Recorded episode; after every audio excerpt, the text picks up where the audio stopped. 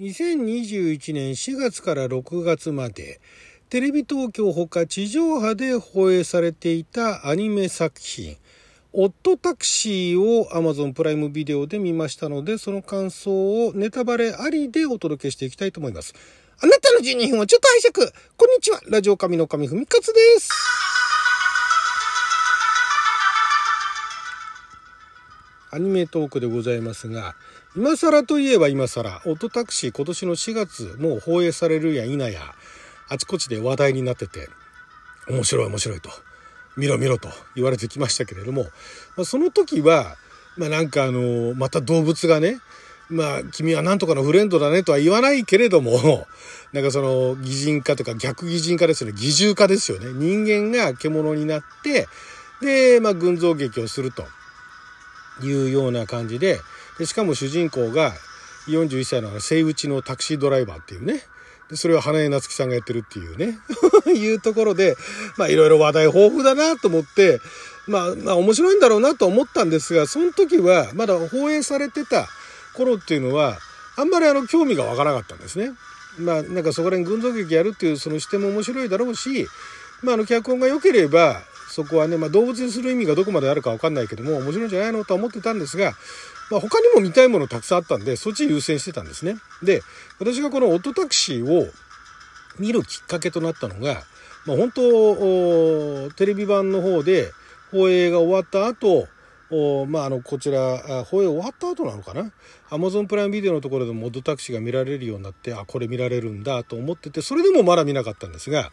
えー、何かの流れでですね脚本を担当してるのがこの本和也先生だとこの本和也先生といえば瀬戸内海ですよ。この本和也先生もともとは漫画家でいらっしゃいますし今でも漫画描いていらっしゃいますし、まあ、脚本家として、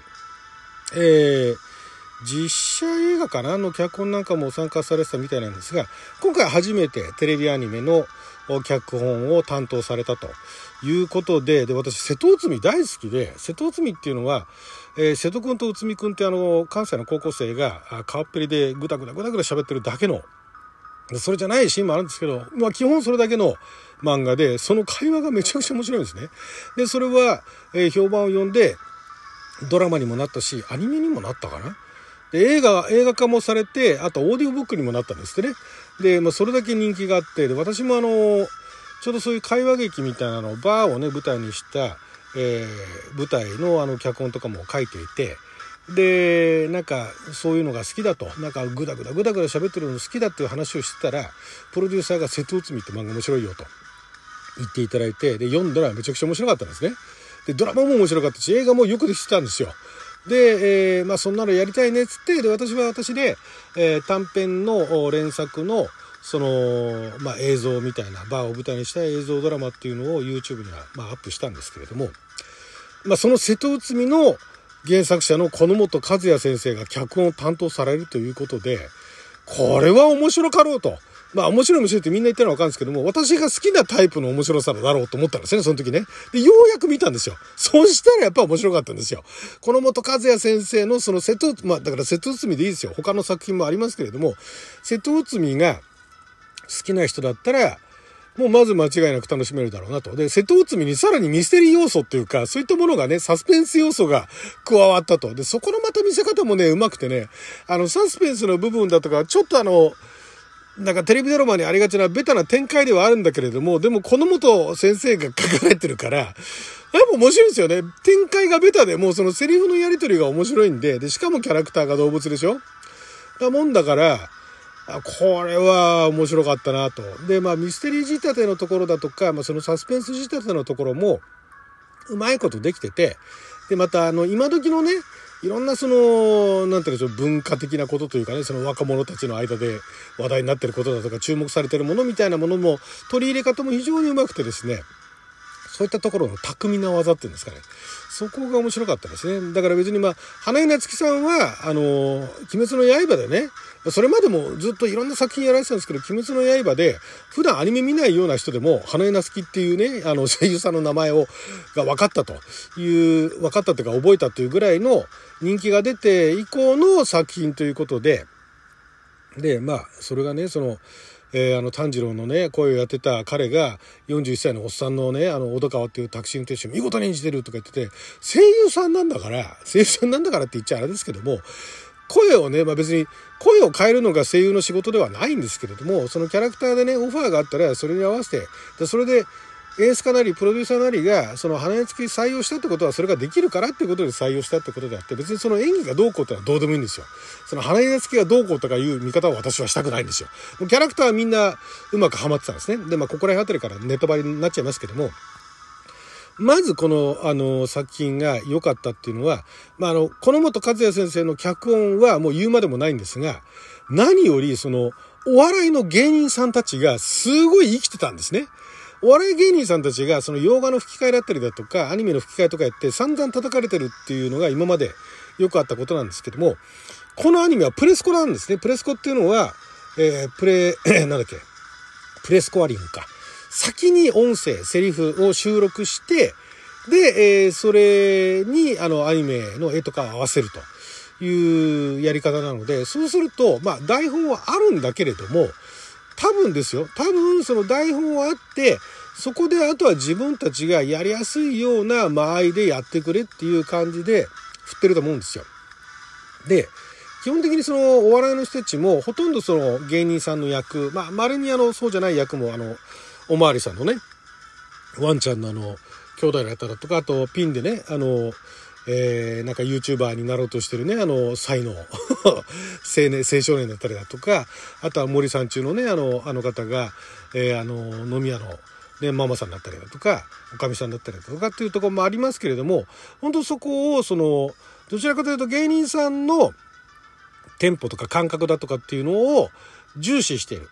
えー、洋画吹き替えは特に難しい。もう吹き替えで映像ができちゃってるから、それに合わせていかなきゃいけない。で、アニメの場合も、絵がない場合もあるんだけども、それでもやっぱりそのタイミングっていうのがシビアにあの詰められてるというところでやっていかなきゃいけない。というよりかは、こちらのこのプレスコの方式だと、芸人さんの持ち味みたいなものっていうのが前面に出せる、だ前面に出せなかったとしてもですよ。その笑いの面白いとか出せなかったとしても、その普段の軽妙なやりとりっていうところは、かなり活かせるんですよね。そこがまず、この作品がその台本だけではない、脚本だけではない面白さ、えー、として、まあ、あの作品が成立したっていうところの一つの条件だったのかなというところもあるかと思います。そして、まあ、ミステリー仕立て、サスペンス仕立ての展開になっていきますけども、まあ、あの途中で途中っていうか、まあ、序盤あたりであのその過去の回想とかでシルエットが出てきてで、それがあの、小戸川の階層だったか、他のキャラクターの階層だったか忘れましたけれども、司令とはもう人間だったんですよね、最初から。だから、まあ、それを見てて、あ、これはどっちかだなと。その、この小戸川という主人公には、えー、みんながみんな動物として見えるんだろうなと思ったんですが、それはね、途中で小戸川がいないところでもみんな動物だったんで、ちょっとどっちなのかなと。で、一方で何かすごい、ね、あの、スーパーパワーとか、なんかとんでもない、なんかあの、えー、病だとかがあって、人類がみんな動物になったか、あるいは地球によく似た別の星かっていうところも考えたんですけども、中盤あたりになってもそういうファンタジックな要素だったりだとか、あとパンデミックな要素っていうのが、全く垣間見えなかったんで、で、全くそういうものをお首にも出さず最後にどんでん返しとして持ってくるやり方もあるんですけれども、お話の作りからして結構小出し小出しにいろんなあの要素っていうのを出してきてるんですね。例えばだから結局あの3人組の女の子の一人がそのもう一人の、えー、もともとすごいあの才能のあった子を殺しちゃうじゃないですか。それなんかも前振りはあるんですよ。そのお母さんがその彼女に対してで何をしてでもいいからね、あの、まあ、売れろと。いうようなことを言うと何をしてでもいいからっていうのは結構強調してるんですよ。で、その言葉の響きの中には人を殺してでもみたいなぐらいのニュアンスがもうすでにあるんですね。で、そういうのを懲らしにしてっているから、だからいきなり最後の最後でこれ別の地球でしただとか、なんかすごいパンデミックがありましたっていうのは出さないだろうな。ってことは、やっぱり小戸川ないしはそのあるキャラクターから見たのはみんな動物だったということなんだろうなっていうところでそれがまあ結局最後には分かるんですけれども。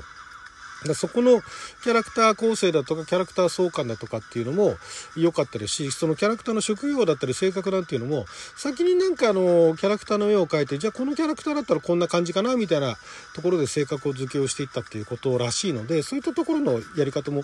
とても良かったのかなと。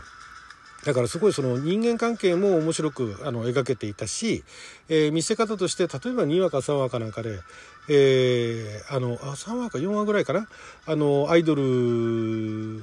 あ違う違う、えっと、スマホのゲームにお金つぎ込んでた彼の、えー、前半は全部もうその彼の独白で終わったりだとか。独白が多いんですよね。まあ、だからそこら辺あのこの本和也さんだからこそえー、できちゃう芸当っていうのもあると思うんですけどモノローグでも非常に面白かったしだからモノローグの会話も実に興味深かったしいろんなヒントが隠されてるしで、キャラクター同士の会話も軽妙だし、でね、前半序盤はね、正直ね、ちょっとあまりにも痛い。例えばだからあのーえー、山内勝平さんがやってたあの、猿がね、もうどう見たってこれ騙されてるだろ、つつもたせだろうっていうところに、お金を出してっちゃうところに痛さだとかが、自分は別にそういうことしたことないけれども、なんかね、どんどんどんどんあの、キャラクターたちが不幸になっていくっていうのが、もうなんか予測できて、そこがね、ちょっと辛かったんですけど、それを乗り越えられたんで、中盤。結果、最後面白く見ることができましてね。最後の最後のね、あそこまでやる、まあ、あそこまで説明する必要があったのかなっていう、あの、ね、実はこの人が殺してました、みたいなね。最後残された謎ってのも全部もう結局それで暴露しちゃうわけじゃないですか。それやる必要があったのかなとも思ったんですが、あれだけね、ちょっとなんかね、温度が違うんですよ。温度感というか、それまで通ってた筋っていうか、その、小戸川を視点とした、その世の中の見方だとかっていうところの軸からちょっとずれてるんで、そこだけね、気持ち悪いなっていうところはあるんですけど、まあまあ、あのネタとしては全部ね、その、えー、最終的に謎はないという状態で、回収するっていうところもあったんでしょうから、まあそれはそれでよしとするかなと。よしとするかなっていうか、まあ見てる側としてはね、それで納得かなっていう感じで非常に楽しかったです。はい、ということで12分間の記者のお時間いただきありがとうございました。それじゃあまた。